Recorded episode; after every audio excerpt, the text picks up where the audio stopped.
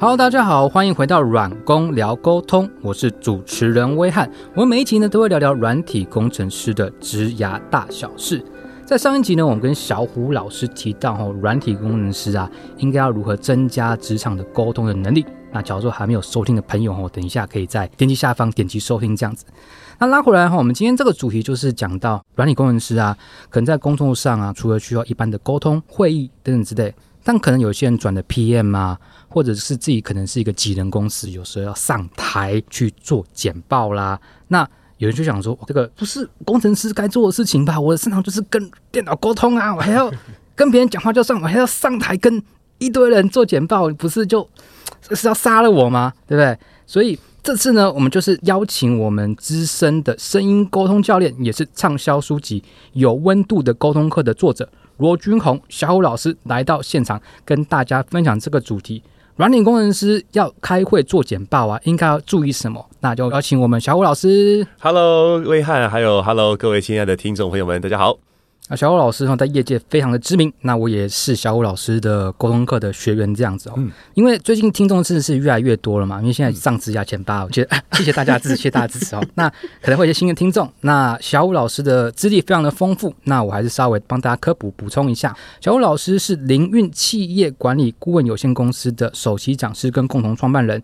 在二零一零年呢，就开始投入声音教学的现场，超过十二年声音的训练资历，这样子授课跟讲过超过一千八百场，哇，真的好多啊！遍及企业啊、学校啊、呃公务的机关，然后自己的 Tech Talk 的主题，声音的魅力也是非常的热门，这样子。而且在各大媒体有拥有破万的粉丝，也是畅销书籍《有温度的沟通课》的知名作家。那我想说我没有漏掉，可以再请小虎老师补充一下吗？好的，好的。其实威汉上一集讲的那个介绍我的时候，他说他是我的粉丝 啊，这这集变学员了。好，那没关系，又是学员又是粉丝，对，但是我们是朋友哈。好了，呃，我是这样子的，我在二十三岁的时候呢的第一份工作就做到现在，就是做教学。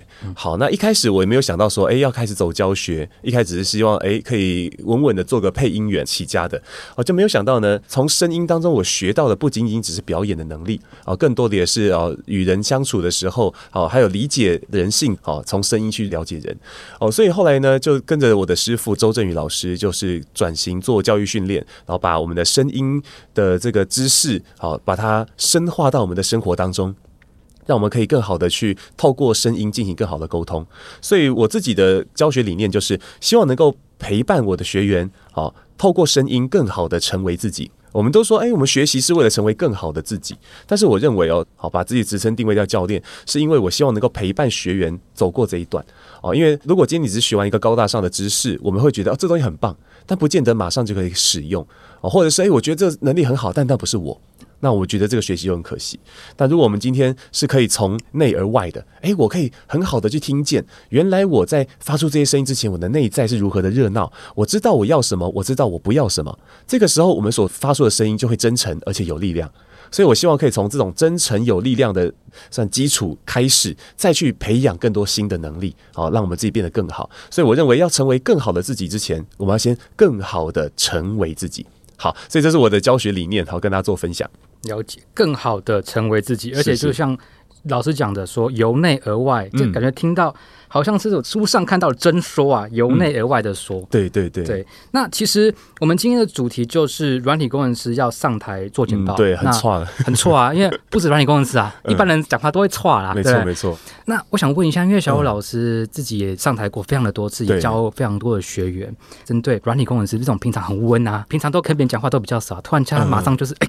越级打怪，我要上台跟好多人讲话。对，你会给他什么样的建议啊？因为我觉得，呃，看到很多人的眼睛在注视自己的时候，一定会感觉到很多的焦虑。为什么会用焦虑而不是讲紧张？因为紧张是一个很中性的情绪，它可以带领我们变得很很糟糕，也会带领我们变得很好。哦，所以我们会因为紧张而更。集中精神，然后把一件事做好，这是好的紧张。但是我们往往遇到就是好紧张，哎呦，好紧张！当突然那个情绪一来的时候，突然脑袋一片空白啦，手会发抖啦，然后各式各样的讲错等等的。好，所以要如何从好紧张变成好的紧张，这个门槛到底是什么？其实我们要去认识这个情绪，其实不是紧张，这个情绪叫做焦虑。因为看着那么多眼睛在盯着自己的时候，我们会开始产生很多的呃对未来的糟糕想象。也就是说，我这个做完之后可能会怎样啊？要是我讲错了，会被取笑吗？要是我怎样怎样的会被讨厌吗？哎，我会不会因为这样子的怎样怎样呢，我就失去了我的工作呢？哦，会有很多的糟糕想象。可是焦虑是这样的，焦虑是毒，因为它没有任何好处。焦虑不会带来任何好处，因为一旦我们开始陷在焦虑的情绪当中的时候，我们没有办法往前看，我们只会看着现在此刻在做的那个行为，而不会去想着我要带领大家到哪里，所以就很在意表现，而不是在表达。好，所以就会变成很容易因为紧张而失去原本的自己。好，这种状况了。好，所以我们要认知一件事情，这叫焦虑。焦虑，而焦虑的原因是我们对未来好有了很多糟糕想象啊，我们正在想象失败。可是你可能会想，不要去想象失败，好像也很难啊。对，因为你要你自己不要去想象失败，就如同现在，听众朋友们可以做做看，你要跟我的指令来对抗。不要去想一只粉红色的大象，就鼻子长长、耳朵大大、牙齿长长，然后腿粗粗，好那种粉红色，就那种我们看到那种软软的，然后绵绵的那种粉红色哦。不要去想一个粉红色的大象哦，好不好？不要去想大象，大象的叫声也不要去想到它，好，不要去想一只粉红色的大象。听完这些指令之后，如果没有想到大象的话，我就觉得你是天才。大部分人会马上马上冒出很多大象的想象，而且明明就没有真的粉红色的大象，你可能会开始想象粉红色大象会长怎样了。好，这就是我们人脑的作用。当我越想着不要什么时候，越跑出来。好，不是因为他跟你唱反调，因为大脑不接受要或不要，他只接受你给他什么意向。所以那个意向本身是驱动大脑的那个最重要的东西。所以啊，天哪，我好紧张哦！哎呀，不要紧张，不要紧张。我们会发生的事情就会更紧张。好，因为我们已经了解大脑的作用 的方式了。所以这个时候，其实我们不是要去对抗这个情绪的，而是说我们要拿别的东西来喂养它。你拿一个糟糕的食物喂这只狼，然后它就会越养越饿，然后最后它就跑不动，没有办法打猎。但是你拿好的食物养它，它越来越强壮，牙齿越来越利，它为了帮你打猎，它就越来越强。好，所以你拿什么喂它，它就变什么。紧张就是这种东西哦。所以啦，当你很焦虑的时候，你用失败的想象喂它，然后它就会开始影响你的行为，好，影响你的表现，然后越来越糟糕。但是你拿成功的想象来喂它就不一样。好，那什么叫成功的想象呢？成功的想象就是当你。把这件事情做好的时候，你可能会得到某种感觉，OK，某种成就感啊之类的，那些感觉都可以。就是你想象，想象看看，如果这些东西成功了、完成了，我会有什么样感觉？也许不会夸张到时候大家会把你举起来欢呼，好像你是个 rocker 一样，不会，有时候不会那么夸张。可是，当我们可以很顺畅的把那些话好好的讲完。畅所欲言以后，你可能会有一种从你的内在跑出来的一种 feel，那东西好重要，因为那就是我们很重要的想象。我们最后最后就要到达那个地方的，就是那个想象那个感觉。哦，比方说，真有学员，他每次面对大家说话的时候，就会喉咙就会卡卡的。他是这样讲话：，呃呃，各位亲爱的朋友们，大家呃大家晚安啊，就是卡在喉咙里面，他说不出来。所以呢，我就协助他想象一下那个成功是怎么样。我就说，因为他来学声音，所以我就问问他说：“你为什么来学声音啊？”好，我想要让自己声音变得更有自信一点。所以，如果你学了声音变得更有自信一点，你会得到什么啊？什么？这问题没完吗？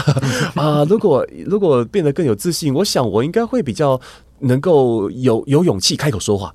哦，所以如果学了声音变得比较有自信，然后所以有勇气可以开口说话，那你会得到什么？小老师，你有完没完？对，就这样问下去，他就是说，呃，可能可能会比较有成就感哦。所以如果你比较敢开口说话，就比较容易得到成就感。那有了这种成就感，你会得到什么？我觉得好像开始被别人喜欢，我会觉得自己的胸口比较比较不会那么闷。哦，因为你懂得开口跟人家说话了，敢开口说出来了，然后感觉好像那种顺畅感打开，所以胸口不闷了。那如果是这样，你会得到什么？最后就最后问到会说不出来，因为那就感觉，剩下感觉没有办法用言语去描述的那种东西，那就是我们要的目标。那那才是真正的成功要得到的东西。所以就是，其实我们也可以透过自我对话去达成这件事啊。只是往往会在课程课程中跟学员搞得出这样，那很有趣哦。当当我最后问他，好，你现在说不出来了，啊，没办法用言言语形容了，对吗？说对。那我问你，现在感觉一下，当这个感觉放在你身上的时候啊，你从头顶到脚底，你描述一下你全身的感觉。哦，从头顶开，我觉得我我我不像之前好像头会麻麻的，我现在是觉得好像松开，我觉得脑袋变得很清楚。然后再是，我觉得我肩膀变松了，哎，我觉得我的呼吸开始变得好，变得好深哦。我变得呼吸变得更慢了，哎，我觉得我的我的手开始变灵活，开始很多呃对身体的描述会跑出来，那就是感觉。说好，那现在把这些感觉放身上，跟大家打个招呼。他本来是这样，呃，各位亲爱的朋友们，大家早安，大家好。后来呢，他这样把那个感觉放身上的时候呢，我请他看着大家讲话，呃，各位亲爱的朋友们，大家晚安，大早安，大家好。他开始变开朗，然后变变开放，声音就改变了。好，所以这个是第一个。虽然这样讲起来有点悬啊，我们来到一个这个啊很很注重具体然后做法哦的的一个节目里面，但讲了一个很悬的做法。但实际上，这是我们人脑人脑的作用，就是因为他只接受意象。当我们给他的成功想象越明确，而且甚至可以变成身体的感觉的时候，你会发现，我们接下来就会所有的行为就会导向我们往成功去走。好，那那个就是我们的自我对话很重要的一环。好，但是讲完这么玄的东西，要讲点具体的。对，就是当我们觉得哦很很焦虑，不知道该怎么办的时候，可以做些什么？好，三件事，虎视定心的技术一。好，我们有三个关系要完成，因为这三个关系就是支持系统好的的三个角。第一个角呢，就是与环境的关系，这是最简单的。好，比方说今天我要上台哦，跟跟所有的同事、跟主管们做简报。哇，这个时候安全感很重要。如果你一上台，你眼睛看到那些画面都是你第一次看到，你一定会很陌生，因为陌生就会感到更多不安。所以我的建议是提早到会议室。很多人都只能到那个最后一刻才把简报按那个 Ctrl S 啊存档，然后好要上了，然后因为没办法到最后一刻都要奋战。但是为了能够让简报可以简报的更好，有时候我们要稍稍的牺牲一点点完美。哦，所以就是不用到那么好，你至少要让表达这件事情可以做好。因为如果我们的简报做到一百分，但是表达不到六十分，哇，别人就会认为这东西不到六十分。好，但是呢，如果今天你的内容可以做到八十分，但你上台说话也超过八十分的话，别人反而会把这东西看得更强一点。哦，他只他讲的八十分，但我昨天好像好有更多哦，而且他值得尊敬，这样就是那个感觉反而会拉起来。所以这是很值得去做的，所以提早半个小时。好，至少了，我觉得半小时应该算很多的，就十五分钟到半小时是可以的，至少十五分钟。好，到这个简报的场地，好去看一下，摸一下那个器材啦。你在接电脑的时候，可能会有哪些东西会操作到？好，去确认一下那个东西你能使用，然后再是站在台上往底下看，适应一下那个整个呃视觉的感觉。当我眼睛看得到东西都没有那么陌生的时候，哦，你就会发现，哎，我的掌控性很高，所以安全感就拉起来了。好，所以这是我与环境的关系。再来第二段关系呢，就是我与自己。其实我刚刚大概讲完了啦，就是我们要达到什么目标。好，当然，呃，其实最简单就是我们在工作上这件事情的目标。我要上台做简报，我的目的不是要被喜欢的，真正的目的是我要跟大家一起赢，要有这个共识，然后要把某些消息告诉大家，或是要请大家做好什么事情。而被喜欢只是一个附属的东西。我们要认知这件事情，因为我们当我们把会不会被喜欢这件事当做第一的时候，因为别人的喜好是我们无法控制的事情，我们反而会慌张。但是把我们的目标达成是我们完全可以掌握的事情，我们就得心应手哦。所以我自己经验就是这样哦。当我知道我的目标会是什么的时候，我们都无法被达到的。以前刚开始，我二十三岁、二十四岁开始讲课的时候，偶尔会遇到一些年纪比我长，然后看不起年轻讲师的一些听众哦，他们也会在现场直接刁难。比方说，哦，就是讲讲完一个概念之后呢，就会有同学就要老师，我不太认同这个看法。这这他他对，他突然就丢出来 哦哦，这个时候我我年轻的我就很慌啊，哇，被讨厌呢还是怎样呢？我就会开始讨好对方。啊，是这样子吗？啊，那当然有可能是我讲的不够好啦。哈，那我其实想讲的，呃，不过就是什么什么什么啊，不晓得，哎，是不是可以呢？我把它当做了一个我要这怎么样讨好的对象的时候，你会发现我对他已经没有什么价值。所以，就算我讲的内容是他可以接受的，他也不会真的打从心里面尊敬我。OK，所以这个没办法，就是如果我是在意他的感受的话，可是如果今天我长大一点，我在二十六、二十七岁的时候，我就开始慢慢掌握到一些东西，所以后来遇到。演讲场合有人举手，小老师，我不认同你的看法，我就会开始很淡定的问，因为我的目标不是让他喜欢我讨厌，而是我要让大家带走一些东西，我我要把我所爱的或者说我所认同的东西让大家带回去。所以这个时候呢，诶，有人不认同，诶，那我的想法就是，哦，那他可能没有 get 到我的那个东西，但是也有可能是他有一些不同的角度的想法是我不够的，诶，我有所成长啊！我的目标不仅仅是教学，因为我是觉得教学相长也很重要，所以我心里面就开始接受这种事情。我就问哦，有不一样的想法，那你可以说说看你的想法吗？您怎么看？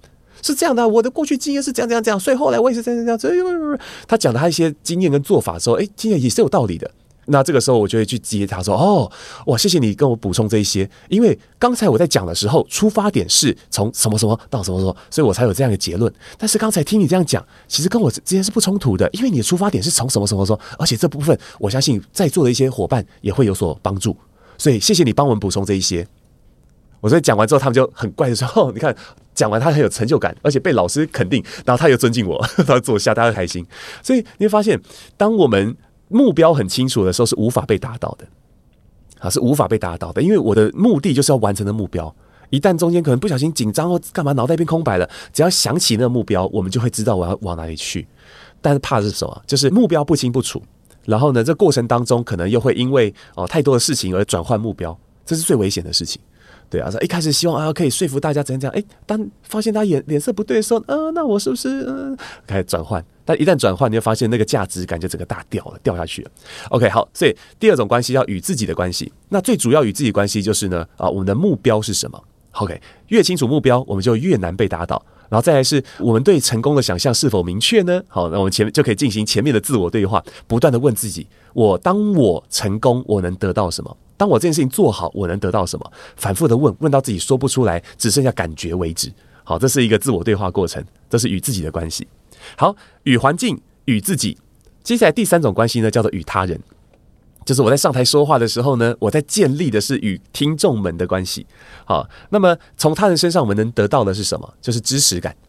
好，因为有时候是别人没有主动支持你，不代表他不愿意支持，只是我们还没有让他支持而已。所以通常哦，上台做简报，我们也可以试着去设计一些开场白，来让大家好愿意去做回应。好，比方说，哎，我这有一个朋友哦，他就是进公司不到半年哦，然后他的主管因为太喜欢他了，然后就在一次那种超级大的那种跨部门会议的时候，就要他代表他们部门去做简报。天哪！我来半年，我我只对我们那个同部门的人稍微熟悉而已啊，其他部门一点都没聊过天啊，怎么办？我连尾牙都没参加过，啊，就完全没有 social 的机会嘛，这样啊，他很紧张啊，不知道怎么办，他就跟我聊天。那我就跟他说，哎，那不然我们这样试试看。我的三个步骤是这样：第一个，好，第一个你要先讲你的共识，就说你上台这件事情跟大家之间有什么关系？那是共识。我们先把共识先画出来。好，第二步就是呢，呃，去讲讲你的困境。为了达成这个共识，你做了什么样努力？然而遇到了什么样问题呢？好，第三个步骤就是请他们给你具体的协助。你要你要给他们很具体的协助，哎，他们能够做得到的，他们也愿意做的，好就可以。所以在设计的开场白，他这样说的。啊，上台的时候呢，他要跟大家打招呼，Hello，各位某某公司的所有伙伴们，大家好。哦，那这我是某某某，我今天要代表我们部门来做一个简报。他说，我们知道我们今天这个简报这个会议的目的是为了跨部门之间的沟通的一个会议了，希望能够优化沟通的模式。因为接下来我们在几个月之后，我们要一起进行一个很大的专案，好是什么什么什么，所以这里面沟通是非常重要的。好，所以这是我们今天一起在这的原因。但这点到为止，因为他不是主管，他只是把那个事点出来。好，点了那个共识之后呢，接下来他要讲他的困境。好，那这阵子呢，我们就为了让大家呃可以更好的了解我们的部门目前的进度以及我们需要的一些什么东西，所以呢，我们做了非常非常多的努力。好，虽然我对我们部门准备的资料很有信心，而且我们之前也排练很久，但是因为我才进公司不到半年，所以此刻我仍然止不住发抖。所以就把他的困境讲出来，我仍然会有点止不住发抖。好吧，点到为止，一样点到为止，因为重点在在于那个他的态度。好，所以这时候困境讲完了，就要讲具体的请求。好，他就说好，所以啊，请大家忽略我的不专业表现。好，因为我们在那那那个专注在我们的课内容的数字当中就好。因为我在待会在报告的时候呢，所有东西都有列点哦，所以呢，大家可以拿出纸笔，待会呢帮我记录有哪些部分是现在已经可行的，我们把它记下来；而哪些比较呃需要讨论的地方，也帮我们记录下来。那待会我们主管哦会来这个主持这个会议，然后呢，我们现在讨论那哪些东西。所以这样子的话呢，可以协助我们加速我们待会的进度哦。好，那我要开始简报了，这样就没有想到哈，因为他是。但我有可能因为他颜值反正，他蛮长得蛮好看的啦，就 好，所以但是我认为是态度态度的问题，就是说他态度真的很好，所以他讲完这些话之后呢，后来全公司的人哦都好喜欢他，就是会跨部门的看到他就打招呼，哎那个某某哦，就跟他打招呼或者请他喝饮料，好，但是他是是正面也是个事实，好吧？好，但是不仅仅是这样啦，我认为在工作上有时候我们没有办法一个人 cover 全部的事情，我们不是超人。所以为什么要一起工作？因为一加一才会大于二啊！所以为什么软工要学沟通？因为一加一大于二啊！打广告，哎，拍手拍手，是就是这样。对，所以当我们可以透过哦主动的引发他们的支持的时候，你看，当我讲完那个共识，当我讲完那个我的困境以及可需需要帮忙的地方，底下人开始哦，可以啊，哦，简单的，行，没问题。只要底下的人有稍稍微去回应了我们要的那东西的时候，你就发现，哎，我感觉到好被支持。一个具体就是呃，在事情上面的支持感到很强，就哎，至少这个东西确实推进了。再来是精神上的支持也得到了，他们眼神会看着自己，他们会跟你点头，他们会对你微笑，他们会做出很多具体的正向的行动。这个时候你的心就会很很稳健。哎呦，我是被支持的，所以我越来越敢。所以就报告过程当中就渐入佳境嘛。嗯，所以三段关系与环境、与自己、与他人，是我们可以努力的三个方向。了解。其实我刚刚都不讲话的原因，是因为我边听在边做笔记。说，对我，其实我看得到威汉的表现，他就一直跟我突然睁大眼睛，哦，嘿，嘿，眼睛张。但我知道听众不能不想听话啊，对啊，啊咋不想听到？所以我就是嘴巴这样，可是我没有出声。对，所以我感到很很强大的支持，就是眼神的 了解。所以刚刚小武老师讲，假如说。呃，你想要上台做简报，三个关系，一个是环境的的关系，可能可以你早一点到会议室摸摸场地。建议跟环境的关系，第二个是自己的目标。嗯嗯，你上台的目标到底是什么？我觉得小老师讲的很好。你不是真的要讨每个人的喜欢，而是你上来这个会议做的简报，你要达成什么样的目的？嗯，理清之后，其他的都不是那么重要的事情。要了解你自己要做什么。嗯，第三个就是与他人的关系，因为你是对其他人讲，嗯，所以你可能要希望一些大家的一些支持这样子。那小武老师刚刚也讲了非常多的一些建议这样子。那我想问一下，那假如说身为一个软体工程师啊，他可能就是不常跟别人沟通。那他要上台，那我知道小虎老师书中里面哈有说一些第三节有一些叫做好声音的思维，对，有提供的一些技法。那我想问一下，那怎么样可以运用这些技法在所谓的简报上？可以请多说一点吗？好，呃，因为我这样看完我自己的书哈，其实我觉得这些技法可能是在当大家比较有那种呃开口的需要，或者是嗯跟那个主题相切到，会比较有感觉。嗯，那如果今天是针对软体工程师的话，我觉得可以先学一件事情，一件事情。就看着他人的眼睛说话，就这么简单，就这件事而已。因为看着别人眼睛会看到回馈，就是我们在讲话过程当中，你会给我一些回馈，我可以确认对方的眼神，我说的话你听见了，我说的话是否是你耐听的，就是你想要听的。或者你不想听的，别人的眼神都会回馈一切。像我以前做游戏设计，我大学学是游戏设计方面的哦。那所以我们其实也很工程师脑袋。你发现那群设计师一个一个，只要跟别人对上眼神，就会自动别过头去，是害羞嘛？但是要装酷，所以都看着空气讲话的。对，就发现当通常他们看着空气讲话久了以后，他们养成一个习惯，就是讲自己的。讲自己的，对，都不听别人讲话，都只讲讲自己的，所以呢，就会越来越与人有所隔阂。所以他们认为自己很有个性，然后认为自己是独特，但事实上他们也很难沟通，所以就就很需要 PM 了，知道这个世界的某种需要。但是如果今天我们希望能够让自己更好，可以更好的沟通，也可以让自己更上一层楼，我觉得开始看着人的眼睛，我觉得很重要的。因为一开始你可能需要练胆量，因为看久了啊，好害羞，就不自觉就闪开，但是继续看。继续看，你会慢慢的去克服那种感觉，因为其实压力都不是对方给自己的，自己都是给自己的。你会越来越可以了解，哦，原来我一直以来可能因为怎样想，所以导致我没有办法好好看。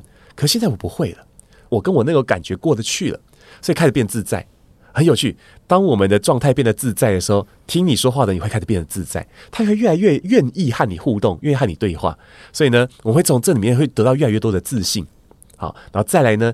因为能够得到自信，能够得到很好的反馈，我们的反应力会变快。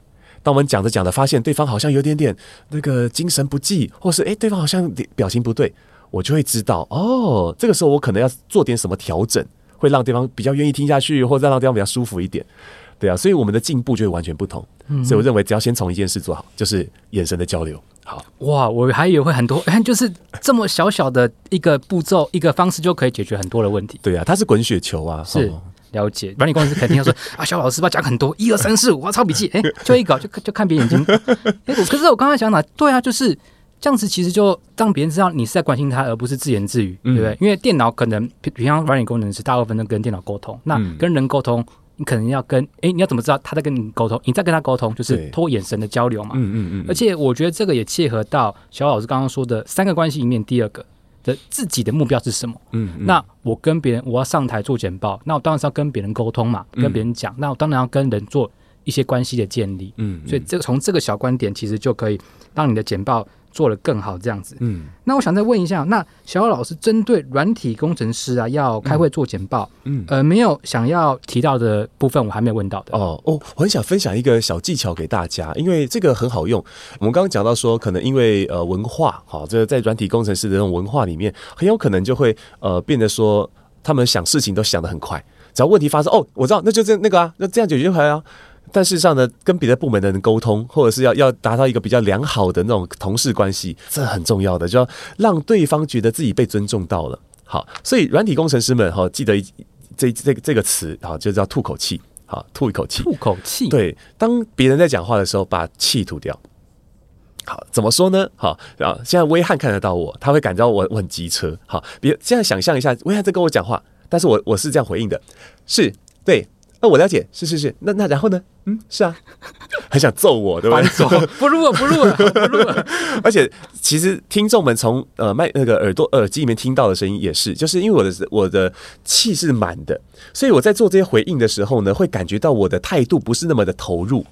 我们已经停止在感觉你，我已经停止在接收你了，所以把胸口的气吸饱，这叫胸有成竹，也就代表了我已经听完了，我已经满了，所以我要回应了，所以对方会容易讲不下去。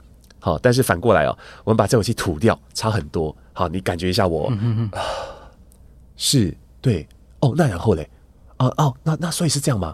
哦，你会发现我是空的，哦，对，所以你会觉得我在感觉你，我在接收你，我在尊重你，所以你会比较愿意和我说话。所以光是做好这件事情就够了。就是与他人在交流的时候呢，第一个不要打断人家讲话，除非对方已经重复了，我们有必要再打断。好，然后再来是说，在聆听的过程中把气吐掉，维持一个空的状态，这时候会让对方感到尊重，也会让别人比较愿意帮助你。所以我们在协作上面哈也会越来越顺利的。好，所以光做好这件事就可以。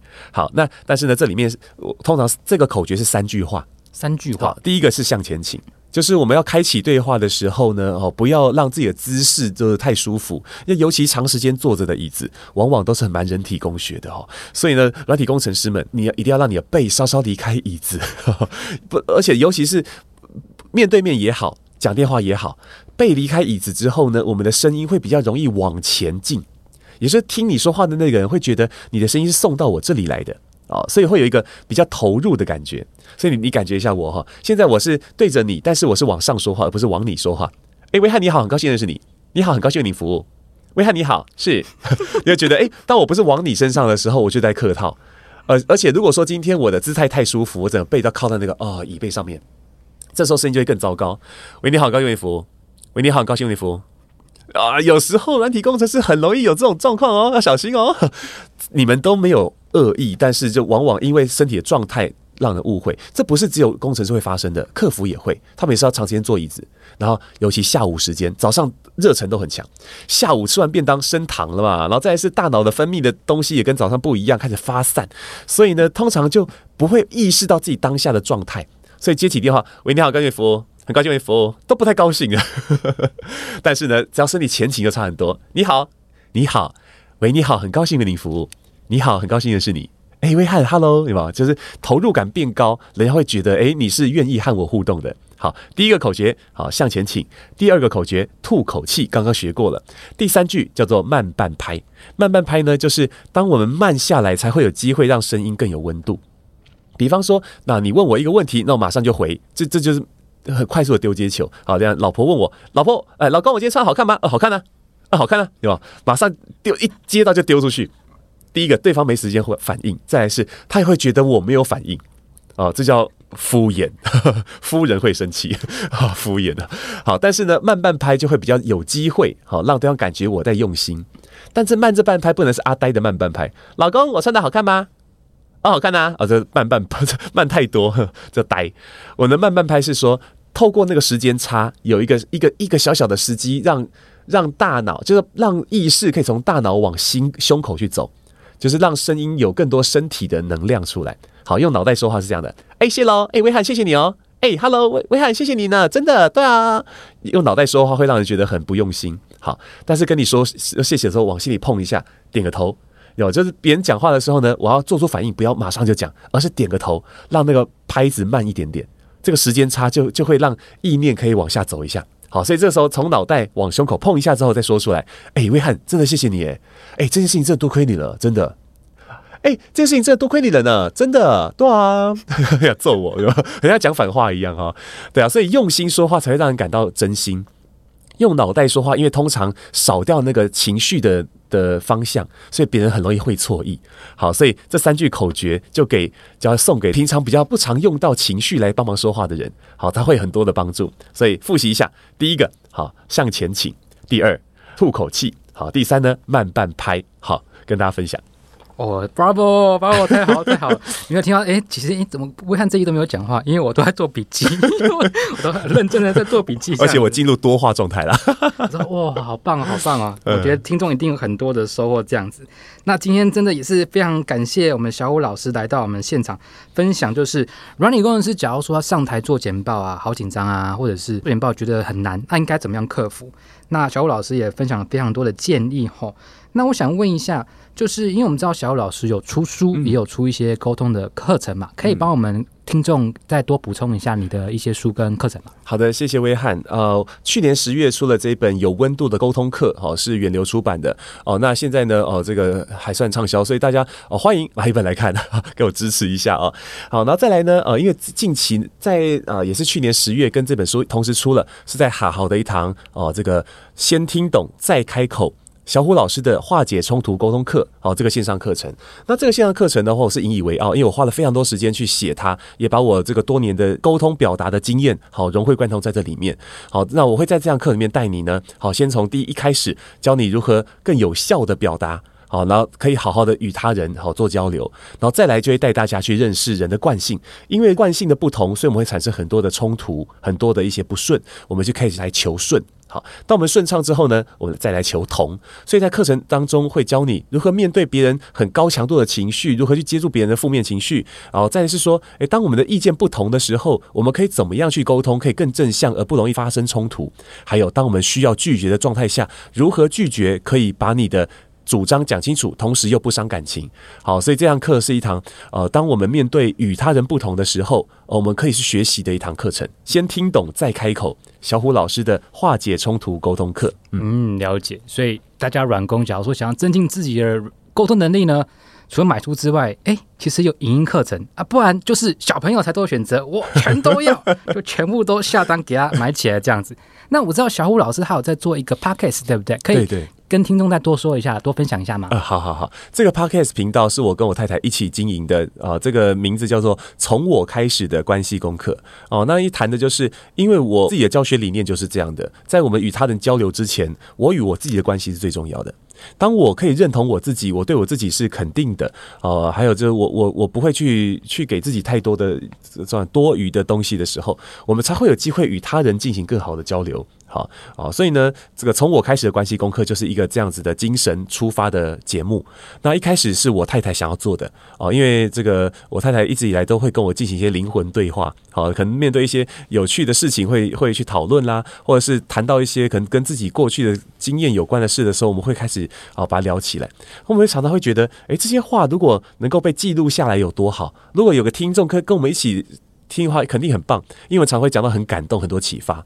那我太太就一个，但是起心动念想说，不然我们来弄 podcast 哦，太好了，我的声音终于有一个地方可以有出口了，所以我就开始做了这个节目啊，由我太太哦做主要的企划和主要主持人，而我呢就副主持人加上这个剪辑，然后上架之类，所有那个工程师要做的，就交给我来做这样。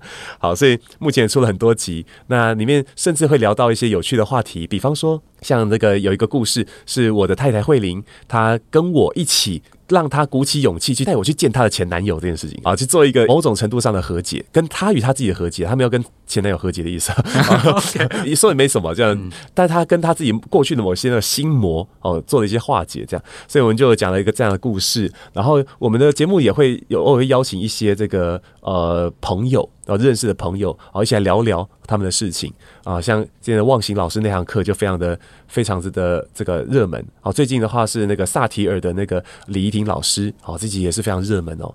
好，大概是这样子的。了解。那假如说大家对一些关系的一些。议题啊，或者想听刚刚小老师说，哎，灵魂的一些交流啊，哎，怎么找前男友？哎，竟然找他的老婆，老婆去找他前男友，带现任的老公去，我觉得我听完都觉得我好想听哦，这故事到底怎么发展的？